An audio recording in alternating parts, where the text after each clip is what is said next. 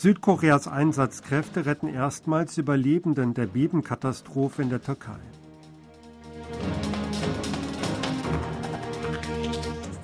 Ministerpräsident hofft auf reibungslose Arbeit des koreanischen Rettungsteams in der Türkei. Südkorea, USA und Japan halten nächste Woche in Washington Vize-Außenministertreffen ab.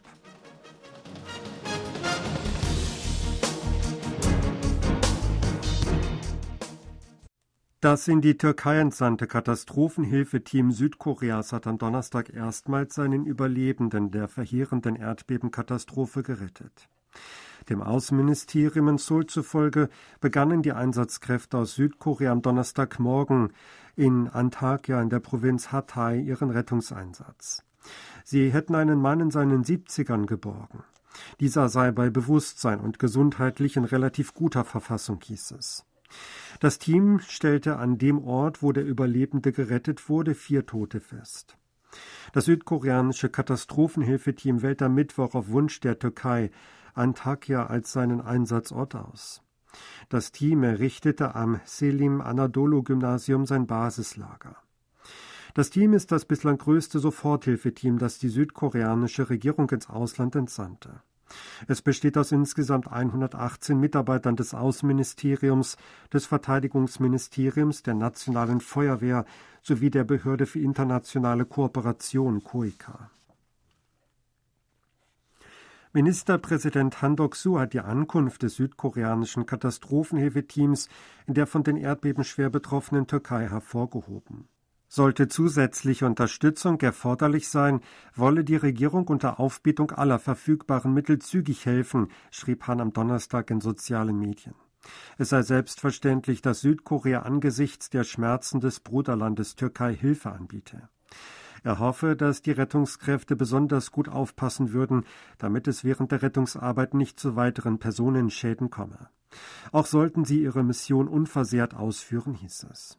Der Premierminister fügte hinzu, dass er den Opfern und Hinterbliebenen Beileid ausspreche und der Türkei einen schnellen Wiederaufbau und Erholung in den Katastrophengebieten wünsche. Südkorea, die Vereinigten Staaten und Japan werden am 13. Februar in Washington ein trilaterales Vize-Außenministertreffen abhalten. Laut dem Außenministerium in Seoul wird der erste Vize-Außenminister Cho Hyun-dong an der zwölften Konsultation dieser Art teilnehmen. Er wird mit US-Vize-Außenministerin Wendy Sherman und dem japanischen Amtskollegen Takeo Mori zusammenkommen. Die drei Staaten halten regelmäßig ein Vize-Außenministertreffen ab, um trilaterale Kooperationsmöglichkeiten in Bezug auf das nordkoreanische Nuklearprogramm sowie regionale und globale Angelegenheiten zu erörtern. Dem Außenministerium zufolge sind auch bilaterale Gespräche geplant. Die Außenministerien Südkoreas und Japans hatten bisher hauptsächlich auf Generaldirektorenebene über eine Lösung für die Frage der Zwangsarbeit zur japanischen Kolonialzeit diskutiert. Weil die Differenzen über den zentralen Streitpunkt der Maßnahmen von japanischer Seite nicht abgebaut werden konnten, vereinbarten beide Seiten auch auf hochrangiger Ebene wie der Minister- und Vizeministerebene Konsultationen zu führen. Präsident Yun Song-yeol hat am Mittwoch den Generaldirektor der Weltorganisation für geistiges Eigentum, Darren Tang, getroffen. Beim Treffen im Büro des Präsidenten in Seoul sagte Yun, er unterstütze die Bemühungen der Organisation darum, sozial Benachteiligten und Menschen in Entwicklungsländern einen leichten Zugang zu Systemen des geistigen Eigentums zu ermöglichen. Jun betonte auch die Notwendigkeit, in Südkorea ein Regionalbüro der Organisation einzurichten. Er habe die Hoffnung geäußert, dass durch ein Regionalbüro mehr Bequemlichkeiten für koreanische Unternehmen entstünden und mittels Bildungsprogrammen Entwicklungsländer besser unterstützt würden, teilte das Präsidialamt mit. Tang sagte, Südkorea sei das Land mit der viertgrößten Zahl der Patentanmeldungen und eine führende Nation auf dem Gebiet des geistigen Eigentums. Es gebe eine kreative Kulturszene, die K-Pop und K-Content hervorbringe. Er dankte dafür, dass Südkorea durch die öffentliche Entwicklungszusammenarbeit oder die Entsendung von Experten ins Ausland viel Inspiration zur globalen Entwicklung im Bereich des geistigen Eigentums gebe. Außenminister Park Jin hat die Notwendigkeit der Kooperation der internationalen Gemeinschaft betont, um Pandemien in der Zukunft zu verhindern. Entsprechendes äußerte Park bei einem virtuell abgehaltenen Außenministertreffen des Covid-19 Global Action Plan am Mittwoch. Man könne vorsichtig optimistisch sagen, dass dank der Bemühungen der Weltgemeinschaft die schlimmste Pandemie vorbei sei, sagte er. Park forderte, dass ein gerechter globaler Zugang zu Mitteln gegen Covid-19 weiter gewährleistet werden müsse. Südkorea habe 300 Millionen Dollar für das internationale Kooperationssystem gegen Pandemien ACTA zugesagt und werde die notwendige Unterstützung laufend anbieten, hieß es. Der Minister für Inneres und Sicherheit Lee Sang-min will sich dem Amtsenthebungsverfahren vor dem Verfassungsgericht gewissenhaft stellen. Das sagte der Minister am Mittwoch gleich, nachdem die von der Opposition kontrollierte Nationalversammlung einen Amtsenthebungsantrag gegen ihn beschlossen hatte. Dem Minister wird ein schlechter Umgang der Regierung mit dem tödlichen Massengedränge in Seoul während Halloween-Feierlichkeiten im vergangenen Jahr vorgeworfen. In einer Erklärung teilte ihm mit, es sei bedauerlich, dass der Bevölkerung mit dem Amtsenthebungsantrag Sorgen bereitet würden. Auch äußerte er die Hoffnung, dass das Vakuum bei der öffentlichen Sicherheit, das durch den beispiellosen Vorfall herbeigeführt worden sei, möglichst gering bleibe. Er wolle außerdem versuchen, seinen Pflichten standhaft nachzukommen.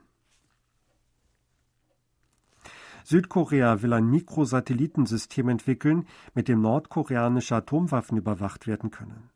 Die Regierung gab bekannt, dass bei einer Sitzung zur Entwicklung eines Mikrosatellitensystems in Daejeon am Donnerstag der Plan besprochen worden sei, bis 2030 1,42 Billionen Won oder 1,1 Milliarden Dollar hierfür einzusetzen. Das Projekt zur Entwicklung eines Mikrosatellitensystems werde als Kooperationsprojekt mehrerer Behörden, darunter des Verteidigungsministeriums, der Behörde für Wehrbeschaffung, des Wissenschaftsministeriums und des Geheimdienstes NIS durchgeführt, um die Vermögenswerte des Landes im Weltraum effektiv zu nutzen, erläuterte die Regierung. Für das Projekt will sie noch im ersten Halbjahr dieses Jahres mehrere Hersteller von Satelliten zur Überprüfung eines Synthetic Aperture Radar auswählen. Das Land will im zweiten Halbjahr 2026 einen Satelliten zur Überprüfung starten. Ab 2028 sollen im Rahmen des Projekts mehrere Satelliten gestartet werden. KT Corporation hat die Aussetzung der Ausstrahlung des Kabelsenders Tungil TV bei seinem IPTV-Dienst Genie TV als gerechtfertigte Maßnahme verteidigt. Im Interesse der Zuschauer habe dringend gehandelt werden müssen. Die Sparte von KT für Medienplattformgeschäfte habe im Zuge einer Bewertung der IPTV-Kanäle festgestellt, dass Tungil TV immer wieder Programme ausgestrahlt habe, in denen Nordkoreas Machthaber Kim Jong-un gelobt werde und eine Überlegenheit der nordkoreanischen Ideologie und des Systems propagiert werde. Das stelle eine schwerwiegende Beeinträchtigung der rechtlichen, nationalen und gesellschaftlichen Interessen dar. Daher habe KT zum 18. Januar den Vertrag mit Tungil TV gekündigt und die Ausstrahlung der Programme umgehend eingestellt, sagt ein Vertreter des Telekommunikationsunternehmens. Das Ministerium für Wissenschaft und Informations- und Kommunikationstechnologie wies jedoch auf Verfahrensfehler im Prozess der Absetzung der Programme bei Genie TV hin. Daher könne ein Strafgeld drohen. Tongil TV protestiert gegen die Entscheidung von Katie. Im Falle von Beschwerden über Programminhalte oder eines Gesetzesverstoßes gäbe es sicherlich bei der koreanischen Kommission für Kommunikationsstandards oder der koreanischen Kommunikationskommission ein internes Verfahren, das zunächst eine Warnung oder Aufforderung zu Korrekturmaßnahmen zur Folge haben müsste. Zum ersten Todestag der koreanischen Schauspielerin Kang Soo-yeon im Mai werden in Seoul ihre Filme aufgeführt. Etwa 30 Filmschaffende, darunter die Regisseure Im Kwon-taek und Pong Joon-ho, organisierten jüngst einen Gedenkausschuss zum ersten Todestag von Kang und beschlossen die Aufführung von etwa zehn Filmen mit der Schauspielerin. Die Aufführung wird am 6. Mai im Cinematheque im koreanischen Filmarchiv stattfinden und anschließend vom 7. bis 9. Mai im Kinokomplex Megabox Songsu. Auf der Liste stehen unter anderem The Surrogate Woman, Mimi and Choisus Youth Sketch, Come Come Come Upward, Road to the Racetrack und Girls Night Out. Kang starb im Mai letzten Jahres an einer Hirnblutung. Ihr letzter Film Chong-i wurde jüngst auf Netflix vorgestellt. Sie hörten aktuelle Meldungen aus Seoul, gesprochen von Sebastian Ratzer.